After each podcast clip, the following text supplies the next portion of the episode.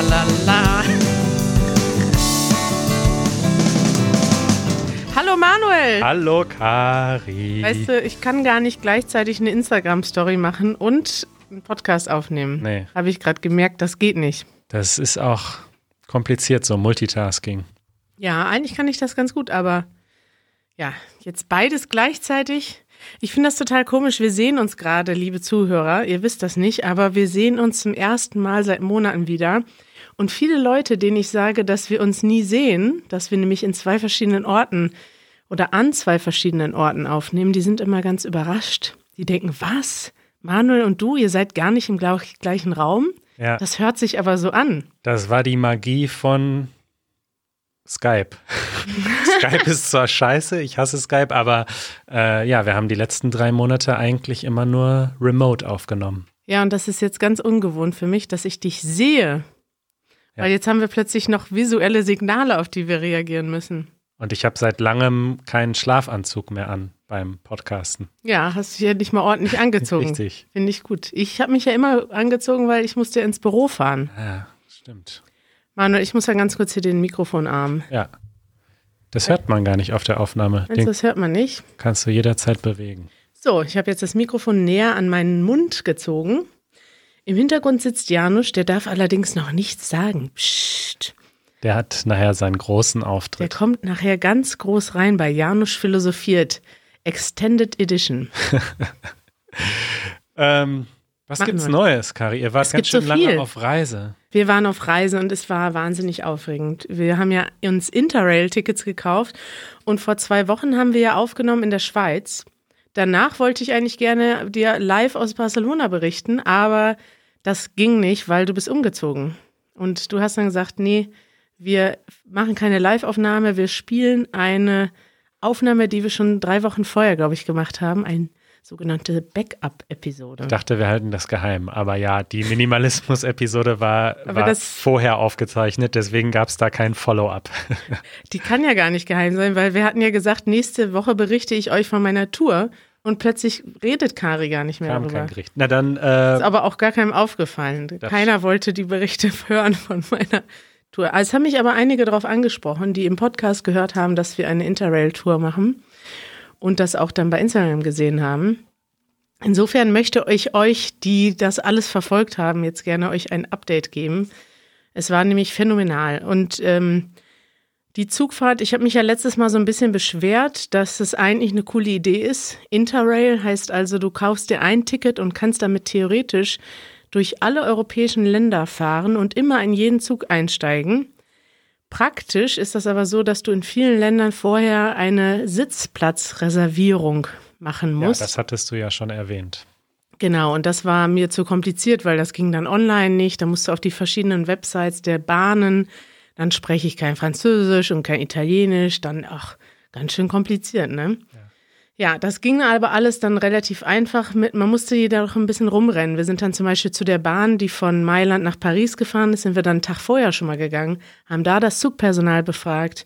Die haben uns dann perfekt in Italienisch, Französisch und Englisch geantwortet. Es war nämlich Katie dabei von Easy Italian und die spricht zufällig alle Sprachen. War ganz praktisch. Ja, sie ist eine Polyglotin. Richtig, ja. Und wir haben dann einfach ähm, tatsächlich die Tickets im Zug gekauft. War alles ganz unkompliziert. Alle Schaffner wussten sofort, was Interrail ist. War alles ganz einfach. Und es wirkte aber auf den ersten Blick kompliziert. Aber dann haben wir das gemacht. Die Tour war der Hammer. Janusz hat es, glaube ich, auch sehr genossen, außer als er bemerkt hat, dass einige Züge so schnell fahren, dass sie schon fast an ein Flugzeug erinnern. Und in Frankreich gibt es einige Züge, die sehr schnell fahren, so als würden die fast abheben, weißt du? Als würden die fast Wie schnell denn? Über 300 km/h? ja, über 300 km/h. Und dann haben wir sogar so Statistiken oder so Bilder gesehen, wo du siehst, wie, wie schnell ein Zug normalerweise in Deutschland fahren kann, weil die deutschen ICEs können schon relativ schnell fahren, theoretisch, aber die Strecken sind dafür nicht ausgelegt. Ja. Und der Zug, der zum Beispiel von Paris nach Stuttgart fährt, den wir auf dem Rückweg genommen haben, der, der saust durch Frankreich nur so durch, so, wusch, Ja. so von einer Seite zur anderen. Und in Deutschland wird es dann plötzlich, es war aber wirklich dann der Fall, sobald wir die deutsche Grenze überschritten haben, wurde es plötzlich langsam, weil da gab es schon die erste technische Störung. Geil. Also für unsere amerikanischen Zuhörer, 300 km/h sind 186 Meilen pro Stunde. Ja. Ja, es ist schon ziemlich schnell. So schnell würde ich auf der Autobahn nicht fahren. Ne? Nee, obwohl du es ja dürftest. Theoretisch, Im Moment ja, noch. aber ich weiß nicht, womit man das könnte. Ja. Ja, also das war sehr angenehm. Wir sind durch ganz Europa, halb Europa gefahren. Wir waren in der Schweiz, Italien, Frankreich und Spanien. Einmal hin und wieder zurück und wir haben viele Freunde gefunden und ich werde das später noch in unserer Rubrik Das ist schön drüber berichten. Sehr gut. Haben wir noch ein Follow-up? Nein, oder? Äh. ist noch eine E-Mail? Ja, eine E-Mail. Ach ja, eine E-Mail, die muss ich dir vorlesen. Ja. Ja, Manuel, wir haben E-Mails bekommen, einige E-Mails. Und zwar am, also jedes Land hatte natürlich was Besonderes für sich. Wir haben auch in jedem Land Easy German Zuschauer getroffen. Es war wunderbar. Und haben auch mit ganz vielen lieben Leuten zusammengesessen in der Schweiz, in Mailand, in Barcelona. In Paris haben wir unser Easy French Team äh, getroffen. Aber in der Schweiz war ich wirklich überrascht, hatte ich ja letztes Mal so ein bisschen erzählt, als wir ähm, weil wir da ganz oft angesprochen wurden. Also da gibt es eine sehr hohe Dichte an Easy German Fans offensichtlich. Und just nachdem wir diesen Podcast aufgenommen hatten letztes Mal, erreichte mich diese E-Mail, die wirklich ähm, sehr herzlich und sehr lieb war. Und zwar schreibt der Hugo. Grüezi, Kari und Janusz. Ich heiße Hugo. Ich bin ein leidenschaftlicher Zuschauer von Easy German und natürlich ein Zuhörer vom Easy German Podcast. Falls wir uns morgen nicht mehr sehen, habe ich eine sehr lustige Geschichte. Januar ist bei meiner Universität der Monat, in dem die meisten Prüfungen stattfinden. Deshalb habe ich mich die ganze letzten drei Wochen nur mit meinen Prüfungen beschäftigt. Gestern war meine letzte Prüfung, deswegen hatte ich genug Zeit, ein paar Aufgaben zu erledigen, die ich seit Anfang des Jahres machen will. Eine davon war, ein Mitglied von Easy German zu werden, weil ich ihre Videos so unterhaltsam und nützlich beim Sprachenlernen finde. Danke. Also an diesem Abend habe ich endlich den Knopf auf Patreon geklickt und bin offiziell ein Mitglied geworden. Ich habe mich darauf gefreut, mehr Easy German in meinem Leben zu bekommen. Und weniger als 30 Minuten später, Ausrufezeichen in Klammern. bin ich in der Tram und ich sehe auf und da, nur fünf Meter von mir entfernt, steht Kari. Das war ein Zaubertrick. Ich habe meinen Augen nicht getraut. Ich hoffe, dass sie mein schockiertes Gesicht nicht gesehen hat. Das musste zwar die Magie der Mitgliedschaft sein. Ich entschuldige mich, dass ich Ihnen da nichts gesagt habe. Sie sind ausgestiegen, bevor ich zu Ihrer Seite der Tram kommen konnte. Liebe Grüße, Hugo. Und das war bestimmt die schönste E-Mail, die wir in den letzten Wochen und wir haben schon wirklich liebe E-Mails bekommen, aber diese Geschichte war so witzig. Also er wird seit Wochen möchte er Mitglied werden, dann wird er endlich Mitglied und 30 Minuten später sieht er mich in der Tram, hat aber keine Zeit mehr Hallo zu sagen, weil ich bin schon wieder ausgestiegen. Ja, ja das, äh, das machen wir ja eigentlich immer so. Ne? Also sobald jemand Mitglied von uns wird, äh, fahren wir sofort mit der Tram dahin und überraschen denjenigen. das gehört eigentlich dazu. Und zack steht ein Janusz oder Kari oder Ja. Manuel neben dir. Okay, ähm, gibt es noch mehr Follow-up? oder? Nee, willst du uns vielleicht mal was erzählen? Äh, ich, kann ich gerne machen. Aus deinem Leben? Also ich bin umgezogen nach Berlin. Das ist noch das äh, Follow-up der Woche. Äh, also zurückgezogen. Ich habe ja schon mehrmals hier gelebt. passiert? Äh, mal kürzer, mal länger. Und Und- jetzt bin ich aber eigentlich gekommen, um zu bleiben. Also ich bin jetzt eigentlich erstmal wieder hier und freue mich sehr. Wir machen ja auch mh, diese Woche, wenn der Podcast rauskommt, diese Woche Ja. Ja. ein Meetup in ja. Berlin. Stimmt. Bist Da du endlich wieder dabei? Richtig, da war ich die letzten Monate ja meistens auch nicht dabei und habe ich dieses, diese Woche wieder dabei. Da freue ich mich. Liebe Zuhörer, wenn ihr in Berlin seid, wir treffen uns am 20. Februar in der Kneipe The Castle in Berlin Mitte ab 19 Uhr. Dort sind äh, Janusz ist dort anwesend, Manuel ist dort anwesend, Jeremy ist immer anwesend, der andere Jeremy meistens auch. Die waren jetzt schon zweimal zusammen da. Jeremy Smith und Jeremy Smith. Und wer ist da noch? Immer viele, viele Fans, einige Leute, die immer wiederkommen und ähm, ja, so wie zum Beispiel Richard oder Steven, die, die schon so zur Familie gehören, weil die immer dabei sind mit beim. Ja. Ich habe jetzt auch eine ähm, Weiterleitung gemacht, easygerman.org Ja. slash meetups. Dann sieht man immer die aktuellen Termine. Nein, das ist ja genial. Ist gut, oder? easygerman.org slash meetups. Finde ich gut, Manuel. Gut. Dann kommen wir zu unserem Thema der Woche. Ah, warte, ich habe noch eine letzte E-Mail, aber die ja. lese ich jetzt nicht vor, weil die zu lange ist. Das ist aber ein Deutschlehrer aus Brasilien und der schreibt uns, dass er uns gerne irgendwann mal beim Meetup treffen möchte, vielleicht ja in Berlin. Und dass er uns schon seit Episode 6 guckt. Und das fand ich sehr beachtenswert. Er sagt, ich bin bis heute ein treuer Fan geblieben. Liebe Grüße aus Sao Paulo, Rodrigo. Und das finde ich toll. Danke, Rodrigo, für diese E-Mail, denn ähm, Episode 6 Hast du die mal geguckt, Manuel, von Easy German? Da stehe ich vor einem Supermarkt. Ja, das ist eine meiner Lieblingsfolgen.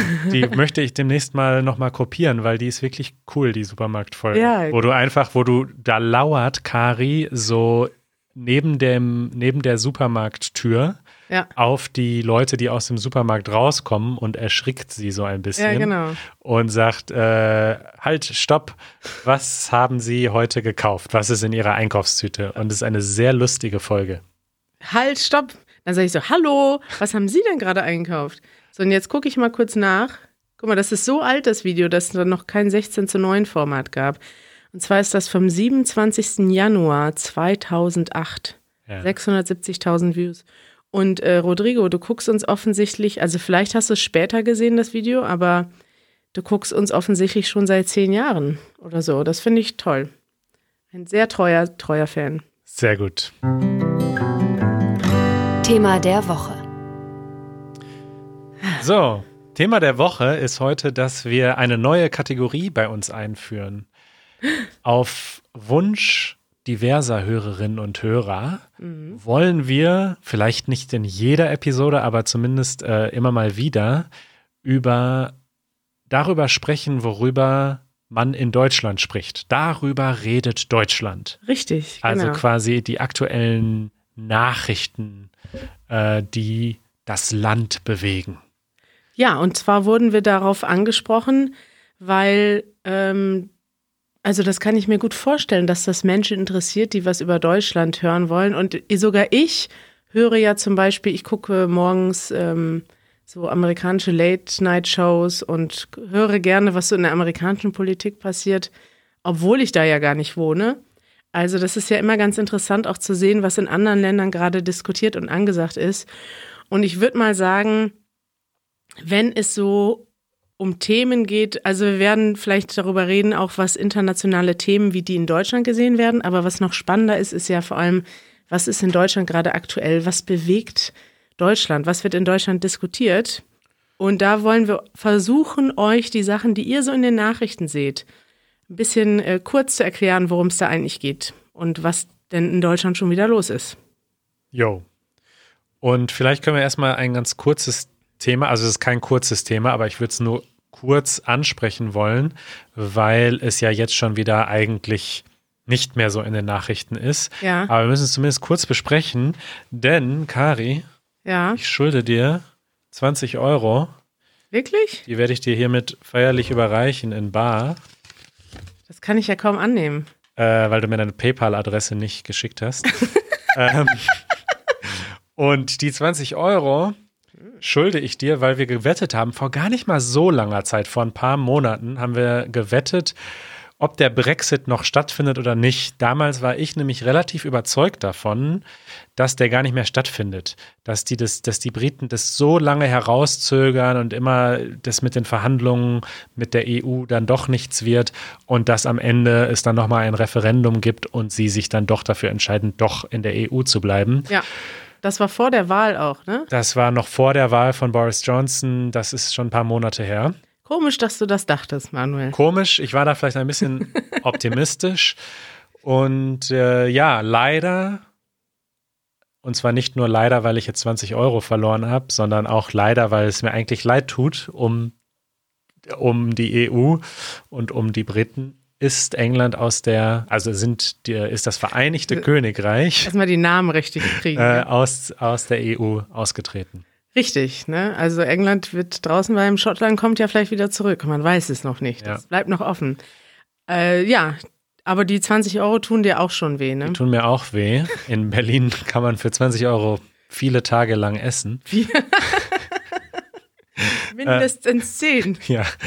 Äh, Kari, hast du das Video gesehen, als ähm, aus dem Europäischen Parlament, als die Abgeordneten gesungen haben zum Abschied? Ja, das hast du mir geschickt. Das war für mich überraschend berührend. Ich spiele das mal kurz an. Das war wirklich sehr berührend.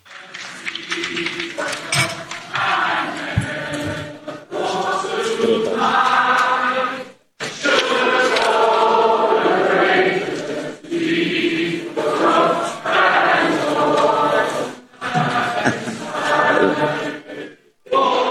singen Auld Lang Syne und halten sich dabei alle an den Händen, alle Abgeordneten des Europaparlaments. Also ich muss sagen, ich bin da richtig emotional geworden. Das ist äh, der Hammer. Woher kommt denn das Lied überhaupt? Auld Lang Syne ist ja eigentlich. Weil jeder kennt das Lied, ne? Ja, ich dachte eigentlich, dass das äh, ein schottisches Lied wäre. Ich schau mal ganz kurz. Man singt es ja eigentlich. Ähm, genau, Auld Lang Syne ist eines der bekanntesten Lieder im englischsprachigen Raum. Wird traditionell zum Jahreswechsel gesungen. Und ja, kommt, glaube ich, ursprünglich von den Schotten.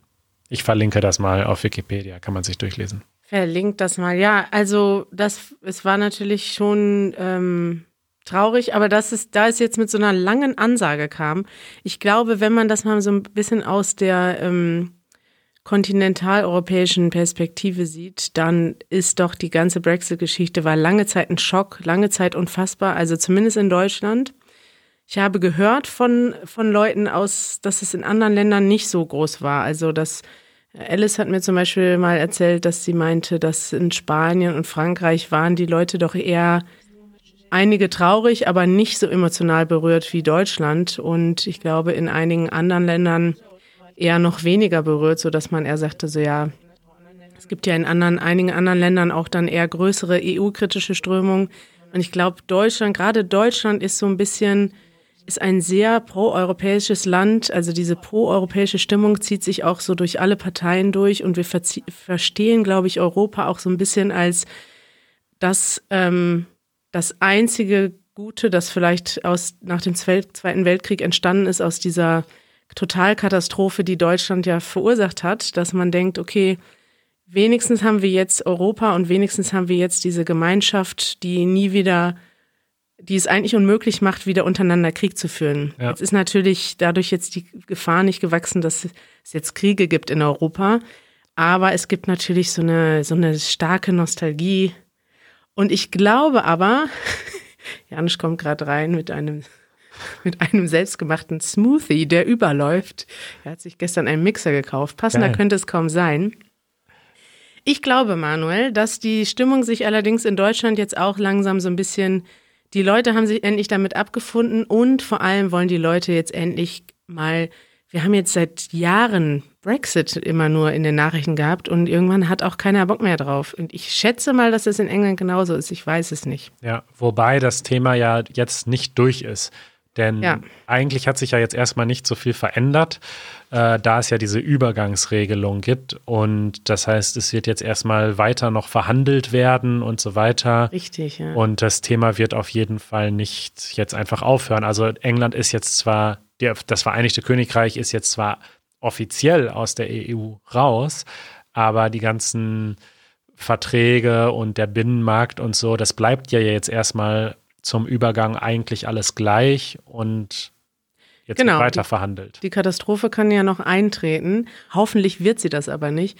Ich möchte dir noch etwas empfehlen, Manuel, zum ja. Thema Brexit. Wir haben eine, ein neues Team äh, in unserem Easy Languages im Imperium. Ja. Und zwar ein Team aus England. Und das sind nämlich Easy, meine Schwester, und ihr Freund Mitch. Die haben jetzt angefangen, Videos aufzunehmen. Leider noch nicht so regelmäßig, weil sie im Moment noch ähm, jetzt längere Zeit in Deutschland verbringen werden und haben aber jetzt schon einige Videos vorproduziert aus Brighton, da wohnen sie in der Nähe, in Südengland und haben jetzt dummerweise das erste Thema zum Brexit gemacht und auch in den zwei Stunden, in denen sie rumgerannt sind, nur äh, Remain-Leute getroffen, also Leute, die in der EU bleiben wollten Und bei YouTube gab es natürlich einen Shitstorm, weil wenn man ein Video äh, über den Brexit macht und man hat nur das eine Lager repräsentiert, dann ähm, gibt es dort viel Kritik. Teilweise zu Recht, teilweise aber natürlich auch kommen da einfach die ganzen Hater aus ihren Löchern, die alle Langeweile haben und kommentieren wollen. Was ich positiv an dem Video fand, ist, man konzentrierte sich doch in den deutschen Medien sehr stark auf die antieuropäische Stimmung in der in Großbritannien und es gab teilweise nicht nur enttäuschte Stimmung in Deutschland, sondern auch richtig Wut gegenüber Großbritannien und man hat sich gefragt, wieso hauen die denn ab, wieso gehen die denn weg und sogar, dass ich gemerkt habe, wenn sich so Leute privat begegnen aus Großbritannien und aus Deutschland, dass man sich so Vorwürfe gemacht hat und da darf man eben nicht vergessen, dass 50 Prozent der Leute eben bleiben wollten. Ja. Und deswegen ist das eigentlich eine traurige Entscheidung, weil eine weitreichende Entscheidung dann doch mit so geringer Mehrheit gefällt wurde. Und deswegen, die sieht man dann in dem Video und da sieht man dann auch ein bisschen, wie die Leute jetzt damit umgehen, dass dann so etwas passiert ist. Und die treffe ich übrigens dann auch bei unseren Meetups. Die Briten, die teilweise wegen des Brexits ähm, nach Deutschland gezogen sind. Ja. Ja, schön. Verlinken wir mal das äh, Video und mal schauen, was da noch kommt von Easy British English. Freue ich mich drauf. Einiges, Manuel, einiges. Bitte, bitte macht eine Episode zu Oasis. Das wäre mein Wunsch. Oh. Okay, dann gab es ja noch ein äh, Thema, äh, über das wir kurz sprechen wollten, was gerade ziemlich große Wellen schlägt in Deutschland. Ja, Manuel, das Thema heißt die Wahl in Thüringen und ihr Einfluss auf die Bundespolitik in Deutschland. Da werden jetzt einige Zuhörer direkt abschalten und denken, was ist denn das? Also ja. Thüringen ist ein Bundesland. Und was ist dort passiert? Dort gab es eine Wahl ja, für was? einen Ministerpräsidenten mhm. in dem Bundesland. Genau. Und was passiert ist, äh, Thüringen hat eigentlich äh, sehr lange einen Ministerpräsidenten gehabt von der Partei Die Linke, ja. Bodo Ramelow, mhm. heißt der, spricht man den so aus? Ja, richtig. Ramelow. Äh, und eigentlich war äh, davon auszugehen, dass der Bodo Ramelow auch wiedergewählt wird. Obwohl er keine Mehrheit hat. Wie, wieso? Das war ja das Problem. Der hat, es gab, es gab die Wahlen und nach den Wahlen wird normalerweise dann von, also es werden die Parlamentarier gewählt in dem, in dem Bundesland und die wählen dann den Ministerpräsidenten. Das Problem war aber, dass es keine eindeutige Mehrheit gab. Und alle wollten nicht miteinander. Es ist in Deutschland sehr normal, dass es eben nicht nur zwei Parteien gibt, sondern ein, so ein Parlament, auch ein regionales Parlament aus fünf oder sechs Parteien besteht. Und da gibt es dann eben die Linken, die SPD, die Grüne, die CDU, die FDP und die AfD gab es in Thüringen. Und keine von diesen Konstellationen konnte eine Mehrheit bringen, weil alle haben gesagt, keiner will mit der AfD. Es gab Leute, die wollten mit den Linken weiter regieren, aber die hatten keine Mehrheit. Und die CDU hat gesagt, wir wollen weder mit links noch mit rechts. Genau. Und dadurch haben sie sich sozusagen in eine in eine schwierige Situation begeben. So, und was jetzt passiert ist, also der eigentlich wichtige Punkt, den man, glaube ich, verstehen muss, ist, dass äh, die FDP einen Kandidaten aufgestellt hatte mhm. äh, mit dem Namen Kemmerich. Ja. Und äh, die AfD, über die wir ja schon mehrmals hier im Podcast auch gesprochen haben, die eben eigentlich äh, von allen anderen Parteien durch das politische Spektrum nicht akzeptiert wird, da sie eben nicht sich demokratischen Grundsätzen verschrieben fühlt. Also sie, ähm, die, die demokratischen Grundsätze, die wir haben in unserem Grundgesetz und in unserem Land, ähm, die stellt die AfD in Frage. Und deswegen kann man sagen, dass das keine demokratische Partei ist und deswegen sagen alle anderen Parteien, sowohl die auf der linken als auch auf der rechten Seite des politischen Spektrums, mit dieser Partei wollen wir auf keinen Fall zusammenarbeiten. Ähm, sie sind demokratisch gewählt, demokratisch legitimiert, aber sie verhalten sich nicht demokratisch. So. Und was jetzt passiert ist, ist, dass die AfD einen eigenen Kandidaten aufgestellt hat für den Ministerpräsidenten, dann aber überraschend nicht für ihren eigenen Kandidaten gewäh äh, gewählt hat. Also sie haben ihren eigenen Kandidaten überhaupt nicht gewählt. Sie haben nicht für ihren eigenen Kandidaten gestimmt, sondern Sie haben stattdessen geschlossen für den Kandidaten der FDP gestimmt und haben somit dem Kemmerich zur Macht verholfen.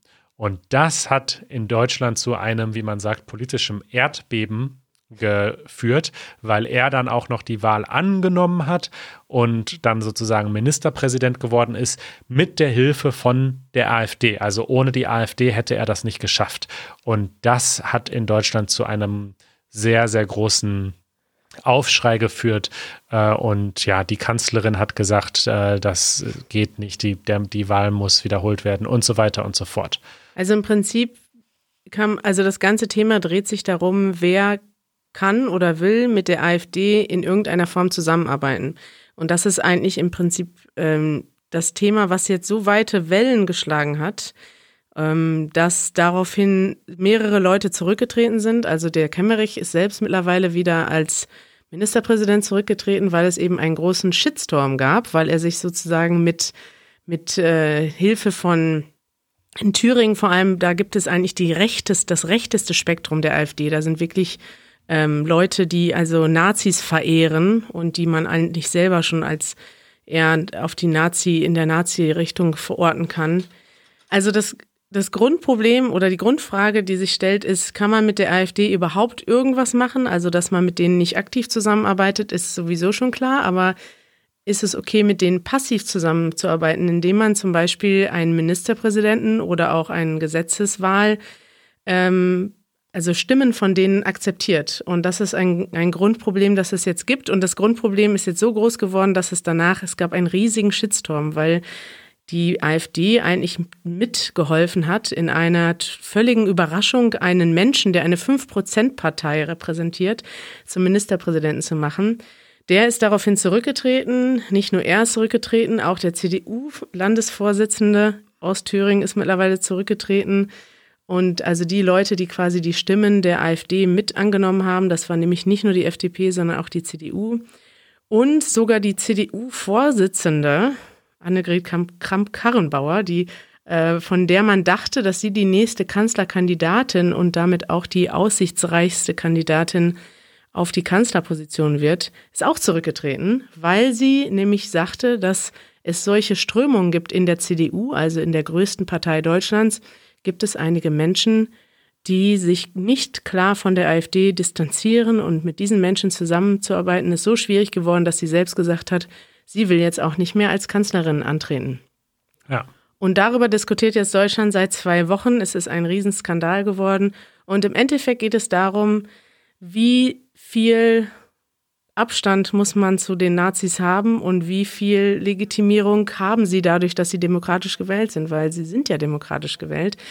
Aber sie sind eben auch ganz klar undemokratisch, wie du schon gesagt hast, dadurch, dass man eigentlich weiß, also man kann davon ausgehen, sobald sie an der Macht wären, würden sie viele Sachen machen, die damals auch schon die Nazis gemacht haben. Sie sind ganz klar ausländerfeindlich, sie sind ganz klar gegen freie Meinung, sie würden wahrscheinlich politische ähm, ja, Meinung, andere Meinungen nicht mehr zulassen und es ist eine Riesengefahr für Deutschlands Demokratie und für ganz Europa. Ja. Leider müssen wir immer wieder auf das Thema zu sprechen kommen, AfD, aber es gibt halt leider in Deutschland immer noch in 2020 zu viele Nazis und zu viele Leute, die sich nicht klar von Nazis abgrenzen. Und deswegen ist das äh, auch in diesen Wochen das eines der Hauptthemen oder das Hauptthema, was in Deutschland diskutiert wird. Ja. Gut, dann machen wir das vielleicht öfter jetzt in Zukunft, dass wir über Nazis reden. Nicht über Nazis reden, aber über das, was gerade so groß in den Nachrichten ist in Deutschland. Beziehungsweise ihr könnt uns ja mal einen Kommentar schreiben auf ähm, easygerman.fm slash, wo sind wir? 20 mittlerweile. Ähm, ob euch das interessiert. Wir wollen ja eigentlich keinen Nachrichten-Podcast machen, genau, ja. aber ab und zu mal erwähnen, was hier gerade so ähm, wichtig ist, das könnten wir ja mal machen. Ihr könnt uns auch gerne mal eine Frage stellen, zum Beispiel, hey, ihr habt gehört, dass jetzt gerade in Deutschland darüber gesprochen wird oder wie wird denn darüber gesprochen? Das haben ja auch schon einige Zuhörer gemacht, die zum Beispiel wissen wollten, wie wird über den Coronavirus in Deutschland berichtet ja. und so weiter. Schickt uns gerne eure Fragen, dann sprechen wir darüber, was euch interessiert. Das nervt. Und zwar habe ich ein Follow-up sozusagen. Du hast ja in der letzten Episode Ja. äh, dich über Raucherkneipen beschwert, die es in Berlin immer noch gibt. Allerdings, ja. Äh, Gab es auch ein paar schöne Diskussionen in unseren Kommentaren. Das freut mich natürlich. Ähm, und ich bin jetzt zurück in Berlin, wie wir schon erwähnt haben. Ja. Und da es im Moment noch sehr, sehr kalt ist und ich sehr weit weg wohne von diesem Büro, bin ich zum Beispiel jetzt gerade eben mit der U-Bahn hierhin gefahren. ja. Und in allen Deutsch, in allen U-Bahnhöfen in Berlin und ich würde mal behaupten in Deutschland ist Rauchverbot. Man darf nicht in der, der U-Bahn-Schacht äh, rauchen, was ja auch völlig Sinn macht, weil das ist ja quasi, man ist ja drinnen da, Ja. also es ist ja nicht draußen und da stehen Leute und Kinder und was weiß ich. Und mir fällt auf, dass das erstaunlich vielen Leuten scheißegal ist Echt? und die einfach trotzdem rauchen.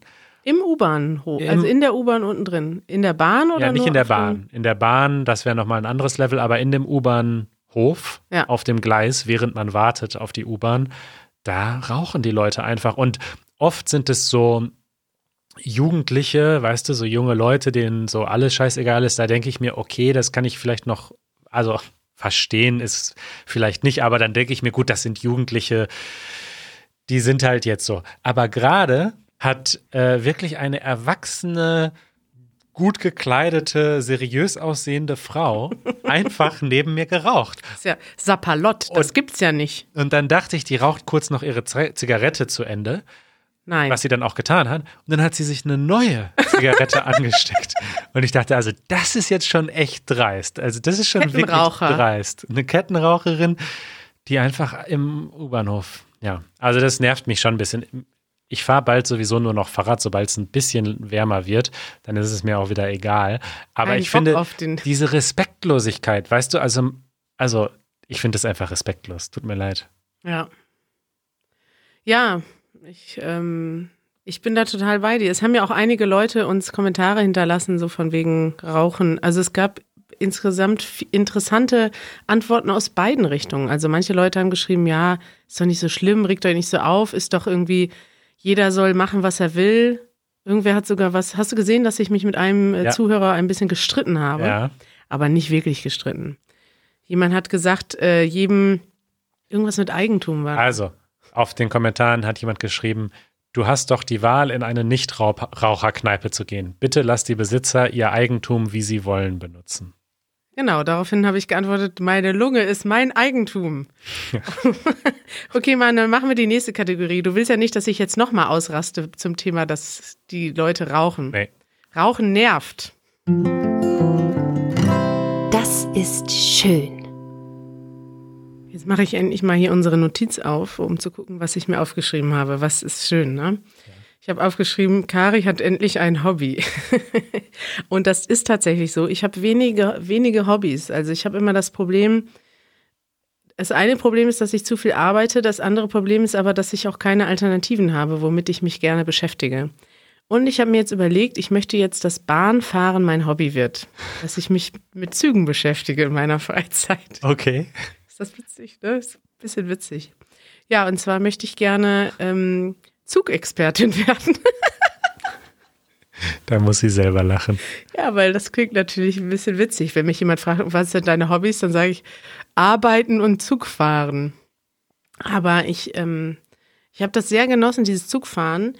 Und jetzt, wo ich so ein bisschen weiß, wie Interrail funktioniert, möchte ich gerne noch mehr rausfinden. Und ich möchte gerne, ich möchte gerne alles wissen über das Zugfahren. Und ich möchte auch gerne alle Möglichkeiten des Zugfahrens in meinem weiteren Leben ausreizen. Das ist jetzt mein, mein, mein großer Plan. Ich möchte gerne mit dem Zug nach China fahren, nach Vietnam, nach Griechenland, zum Beispiel zu Dimitris. Hallo Dimitris, ich weiß, dass er immer uns zuhört. Dimitris von Easy Greek.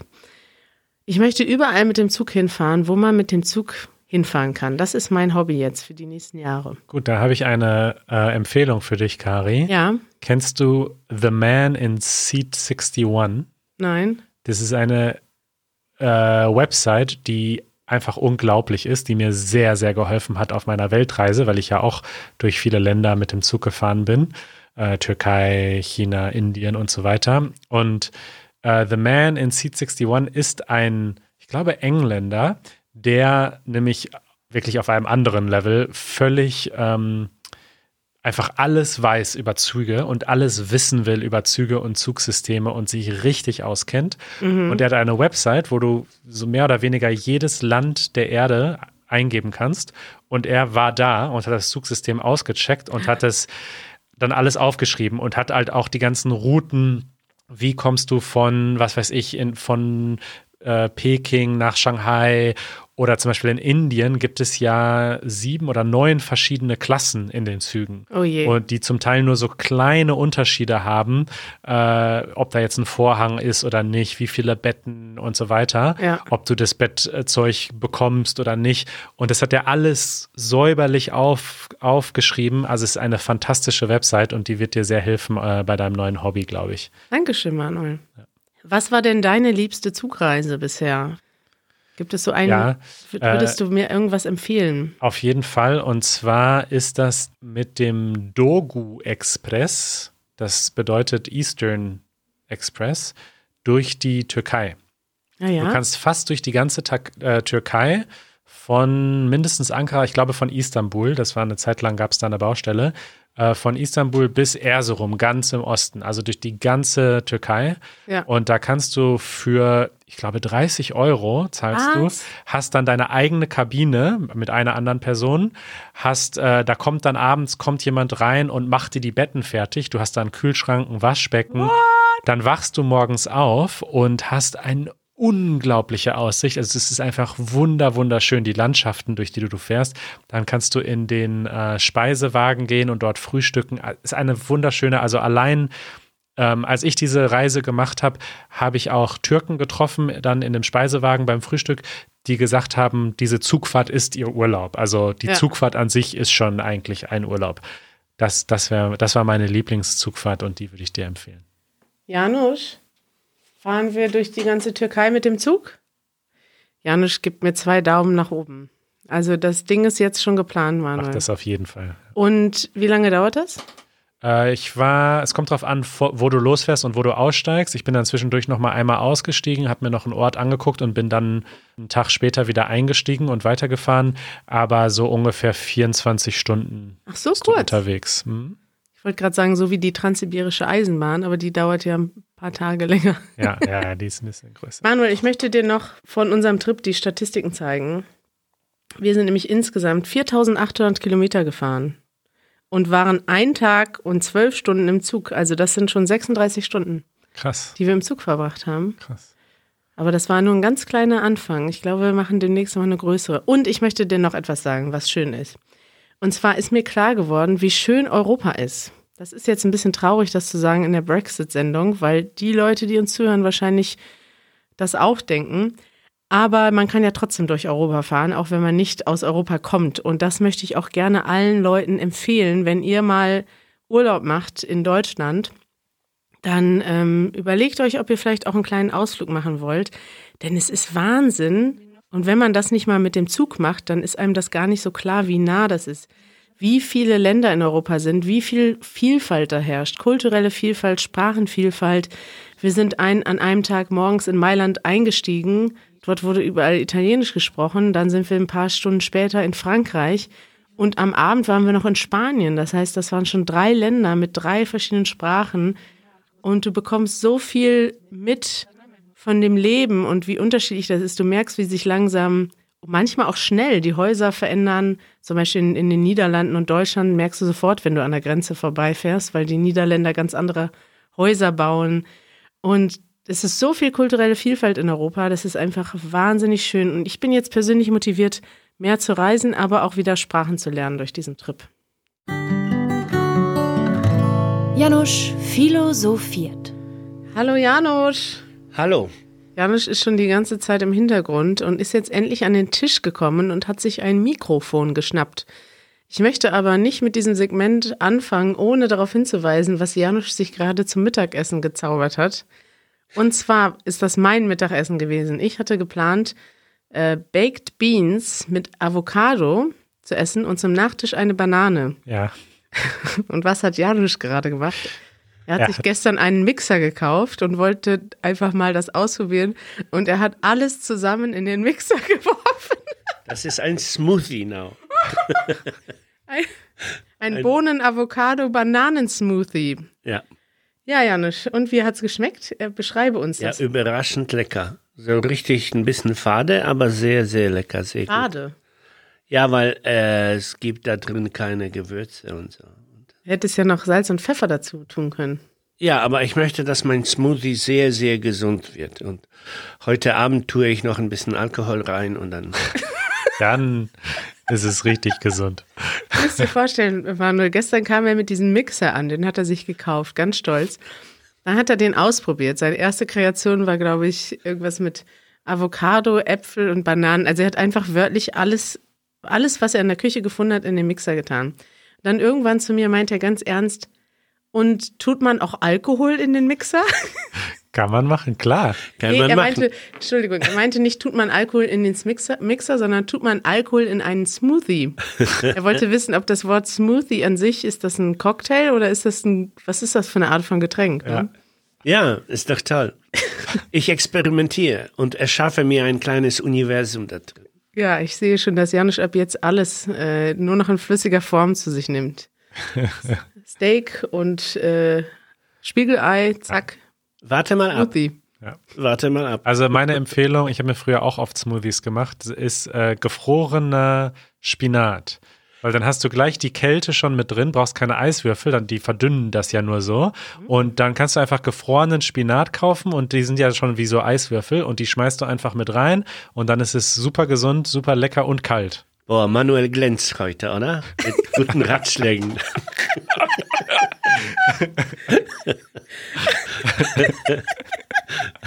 das werde ich direkt machen. Ja. Manuel, Gut. du glänzt richtig heute. Eigentlich wollten wir ja über Philosophie reden heute.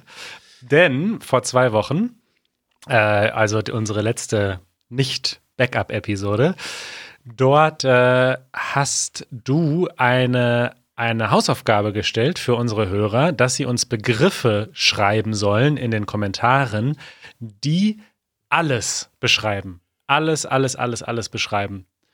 Alles, was es gibt. Oder Alles, auch, was es gibt. Aber auch alles, was es vielleicht gar nicht mehr gibt. Die Geschichte oder die Zukunft. Ja. Alles. Einfach etwas, was wir uns mit Sicherheit nicht denken können. Da ist unser Gehirn einfach nicht ausgerichtet darauf.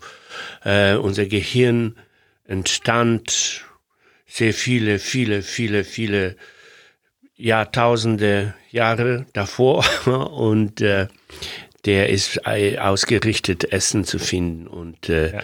und äh, jemanden zu finden, mit dem man sich verpflanzt. Fortpflanzt, Fort nicht verpflanzt. aber nicht äh, über das alles in einem Begriff zu denken. Und trotzdem wollen wir gegen diese Mauer anrennen und zumindest mal schauen, was finden wir im Wörterbuch? Was gibt es für Begriffe? Und wie viele Rückmeldungen haben wir bekommen? Was, was waren einige Begriffe, die uns Genau. Es gab eine Welle von, Es- von E-Mails es und gab- Kommentaren. Es gab viele und es gab ganz liebe. Man merkte bei manchen, dass sie fast zuerst da, da dran denken, ja. Und man äh, ähm, hat auch bei anderen gemerkt, dass sie richtige Freaks oder Fachleute sind, dass sie sehr viel wissen. Und äh, ich bin sehr dankbar für diese Liste. Und da wir nicht alle Begriffe heute besprechen können, das ist nicht möglich, hat Manuel mir versprochen, dass er diese Liste publiziert. Wo kann man sie finden, Manuel? in den Shownotes easygerman.fm slash 20. Okay, und diese Begriffe sind interessant nicht nur für Menschen, die sich für Philosophie oder in diesem Fall sogar für Metaphysik interessieren, sondern auch die Menschen, die einfach Deutsch lernen, weil sie gehören dazu. Man kommt immer wieder äh, dazu, diese Begriffe zu erwähnen in vielleicht anderen Zusammenhängen, aber die sind wichtig. Okay, und ähm, ich erwähne zuerst äh, eine sehr interessante Aussage äh, oder Idee, und das ist eine Schöp Schöpfung, Die Schöpfung. weil ich sie persönlich auch merkwürdig finde. Also jemand sagt, das ist äh, Schöpfung Und es gibt einen Schöpfer, der uns geschöpft hat. Und ich denke, hm, ich kenne geschaffen, da, der uns geschaffen hat. Ja, geschaffen hat. Äh, und ich denke, ja, das ist nicht nur interessant, sondern das ist auch weit verbreitet. Das sind quasi fast alle Religionen behaupten sowas ähnliches. Und ich bin gar nicht so weit entfernt, weil ich bin ja auch nicht so ganz ein Atheist. Dazu kommen wir noch. Aber zu sagen, dass äh, alles, was da ist, äh, geschaffen wurde von einem Schöpfer, woher weißt du das? Wie kommt Woher man weißt auf? du, dass es nicht so ist? Weil ich keine, keinen Ansatz habe. Das ist einfach eine hingeworfene äh, Behauptung, die nicht wirklich rational scheint, ja. Also ich behaupte allen möglichen Unsinn, aber ich kann zumindest einen kleinen Weg nachzeichnen, wie komme ich zu dem, zu der Behauptung. Und zu sagen, ja, ich weiß, dass, er, dass es einen Schöpfer gibt. Woher? Und dann sagen die Christen, ich, ich berühre andere Religionen nicht, weil ich komme, meine Familie war christlich und ich bin selber zum Religionsunterricht gegangen. Und da sagen sie, ja, wir haben ein Buch, das wurde vom Gott ähm, diktiert. Wurde es aber nicht. Ja, also. Ich freue der, mich schon auf das Feedback Gott, dieser Episode. Der Gott, äh, Manuel und ich geben keinen Widerstand, Gott, weil wir einfach andächtig zuhören. Ja, ne? Der Gott äh, hat es uns persönlich erzählt. Und ich sage, okay, klar, wenn du daran glaubst, dann, wir haben ja Religionsfreiheit, dann werde ich dich ja nicht anzeigen, ja. Aber rational ist das nicht. Aber ich dachte, du glaubst an Gott nur nicht an den einer bestimmten Kirche. Ja. Nein, ich glaube nicht an Gott, sondern ich, ähm, ich benutze diesen Begriff. Ich mag diesen Be Begriff.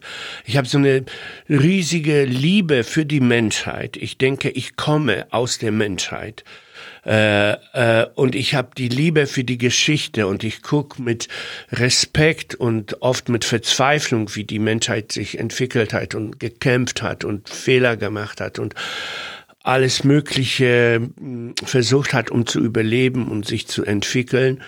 Und es war sehr schmerzhaft und, und, und, aber auch sehr, sehr faszinierend. Und dieser Begriff Gott war immer dabei.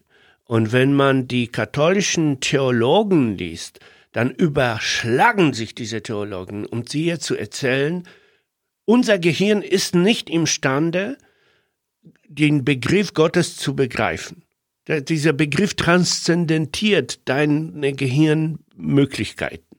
Das heißt, Transzendiert? Ähm, es überschreitet. Was heißt denn das? Das verstehe ich ja nicht. Das mal. überschreitet, überschreitet einfach. Okay. Es ist eine Überschreibung. Und so mm, äh, schreiben die katholischen wie gesagt, von den anderen Religionen weiß ich zu wenig, um mich da zu äußern, aber die katholischen ähm, Theologen schreiben ganze Bücher darüber, dass äh, dass wir uns kaum nähern können an den Begriff Gottes, weil er einfach alles überschreitet, was unser Gehirn überhaupt leisten kann. Und, da, und, damit bin ich einverstanden. Deshalb mag ich auch diesen Begriff. Das ist ja so ähnlich, ähm, wie Sokrates gesagt hat, hm, alle meine Freunde glauben etwas zu wissen, aber ich, äh, äh, ich bin etwas schlauer, weil ich weiß, Zumindest weiß ich, dass ich es nicht weiß. Und dieses Wissen um eigene Grenzen, um eigene Unmöglichkeit ist, ist seitdem sehr, sehr wichtig. Und in der Religion hat sich das eben ausgespielt, dass man diesen metaphysischen Begriff genommen hat und gesagt hat, alles, was ich nicht weiß, alles, was außer meiner Fähigkeit zu begreifen liegt, nenne ich vorsichtshalber Gott. Es okay. ist im Grunde ein X, ein riesiger X. Okay. Aber sind wir nicht ein bisschen vom Thema abgekommen Absolut. jetzt? Weil wir haben jetzt über die Definition von Gott geredet, aber wir wollten ja eigentlich über Wörter für alles reden. Und das dann gab es Plan. den Vorschlag, die Schöpfung Gut. Janusz philosophiert übersteigt die Leistung meines Gehirns. das war mein Plan. Ich wollte auch zuerst die, die normalen Begriffe äh, aufzählen und dann das Ganze abschließen. mit der, mit der Geschichte, dass äh, ich persönlich diesen Begriff Gott mag und das für mich, für mein Leben auch benutze. Wir versuchen es nochmal. Es gibt Begriffe, die den Anspruch haben, alles zu beschreiben. Und ähm, ich will vielleicht zuerst die Begriffe von einigen Zuschauern, Zuhörern äh, vorlesen. Ja? Und ich werde es aber kaum kommentieren, weil dafür haben wir die Zeit nicht.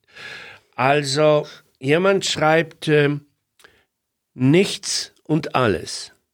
Die Begriffe nichts und alles. Ich fand das sehr interessant, weil alles, sagen wir alle, ja? Ja.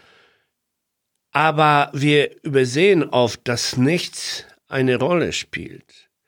Wenn es nichts nicht gegeben hätte, hätte es keine Bewegung gegeben. Es wäre ein absoluter Stillstand. Alles wäre perfekt und nichts würde sich bewegen. Ähm, auf der anderen Seite, nichts existiert doch nicht.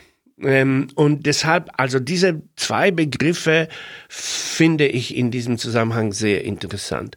Und dann kommen die Begriffe, die eindeutig aus einer Religion kommen, wie zum Beispiel Ewigkeit, ja, äh, oder diese besagte Schöpfung. Es kommen auch Begriffe, die aus einer, also wir wurden von Parth, von einem in Hamburg lebenden Inder, das so beschreibt er sich selbst, und ähm, er, äh, er nennt uns äh, Begriffe aus der indischen Religion, die uns wahrscheinlich schon so ein bisschen, wenn auch nicht bekannt, aber wir haben diese Begriffe schon mal gehört, weil indische Philosophie ist äh, im, in Deutschland oder in unserem Kulturkreis auch sehr ähm, populär und sehr geschätzt. Also er schreibt von Bra Brahmat und das wäre dann die Seele oder das Wesen des Alles. Ja, sehr interessant.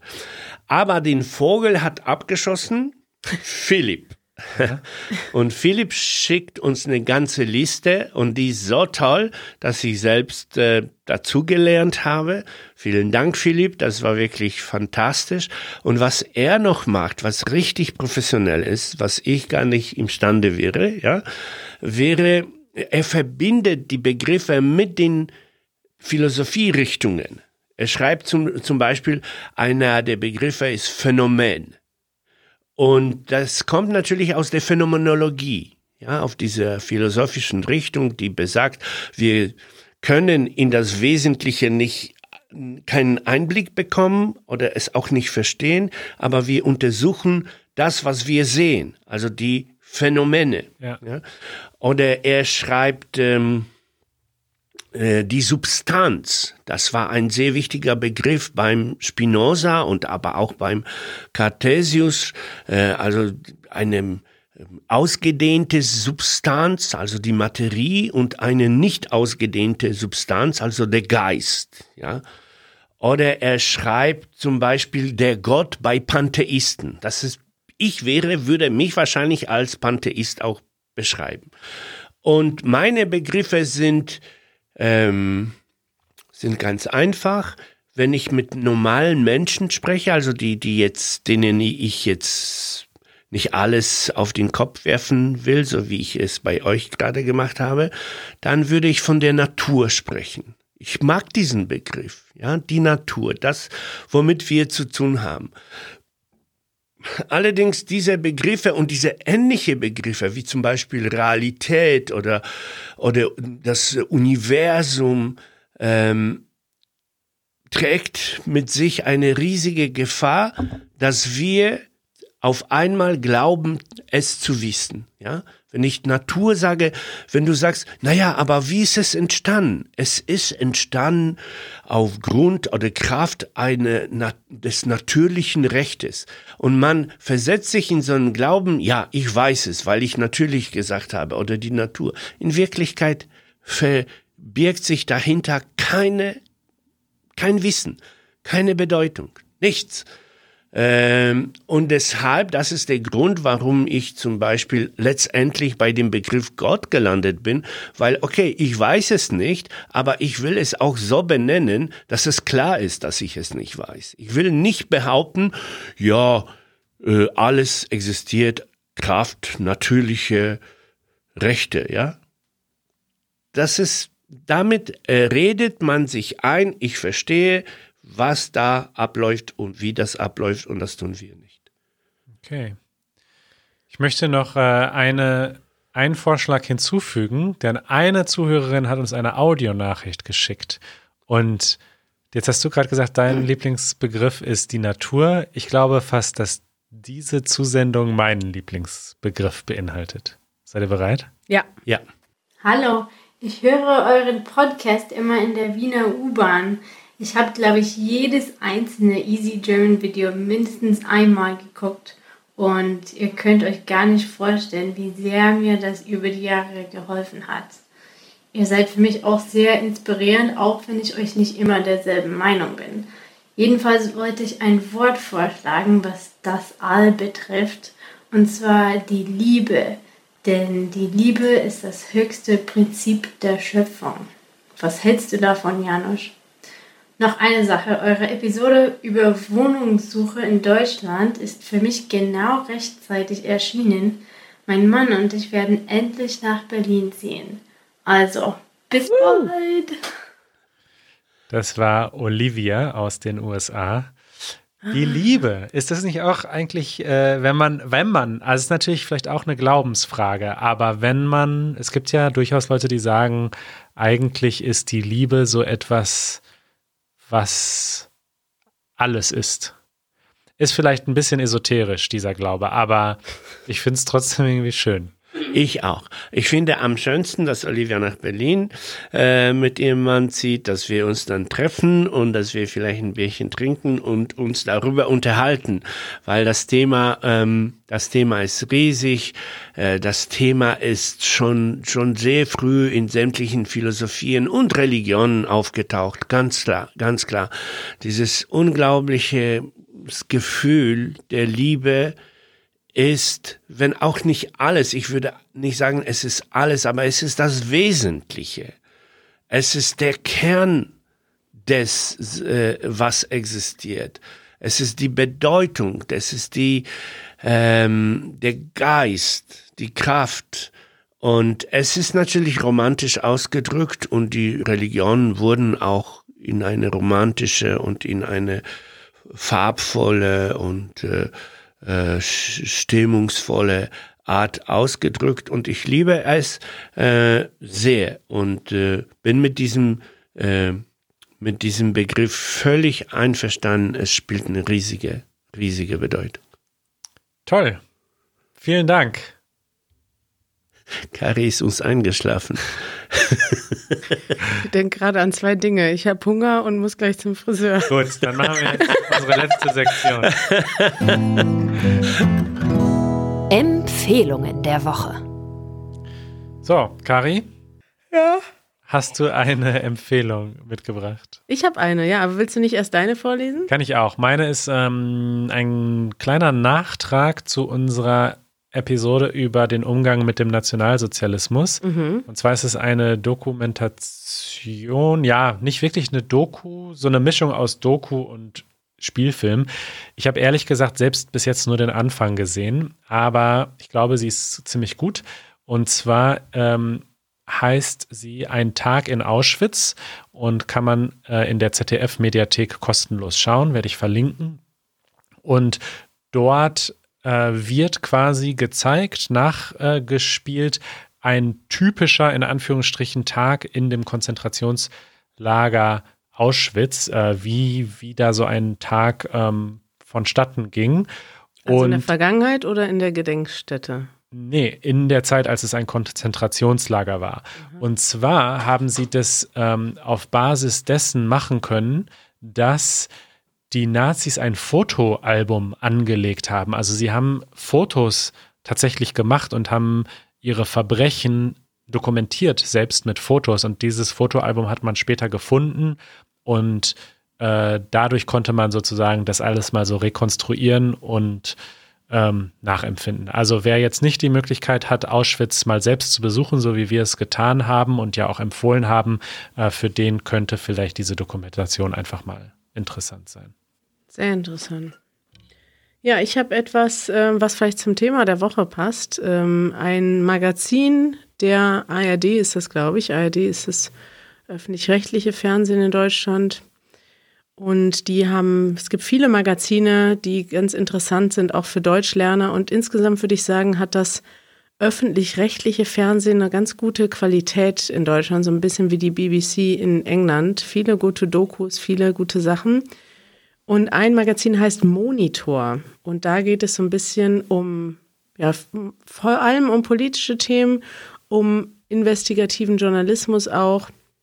Und das ist mir aufgefallen, weil ich habe das diese Woche zufällig an Jeremy weitergeleitet, eine Episode. Und dabei ist mir aufgefallen, dass die ganz präzise Untertitel haben, weil ganz oft gibt es ja nur diese autogenerierten Untertitel auf YouTube oder es gibt Untertitel für Menschen, die eine Hörbehinderung haben und dann, ist, dann sind die Untertitel gar nicht präzise.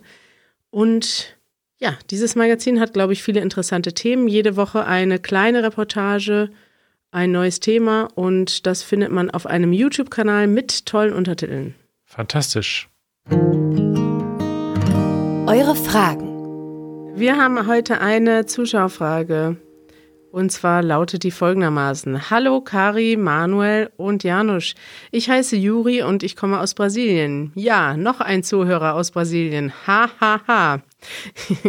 Ich habe eine Frage an Janusz. Wir lesen tatsächlich viele Brasilianer-Fragen ja, vor, ne? Das stimmt. Schreibt uns gerne weiter aus Brasilien.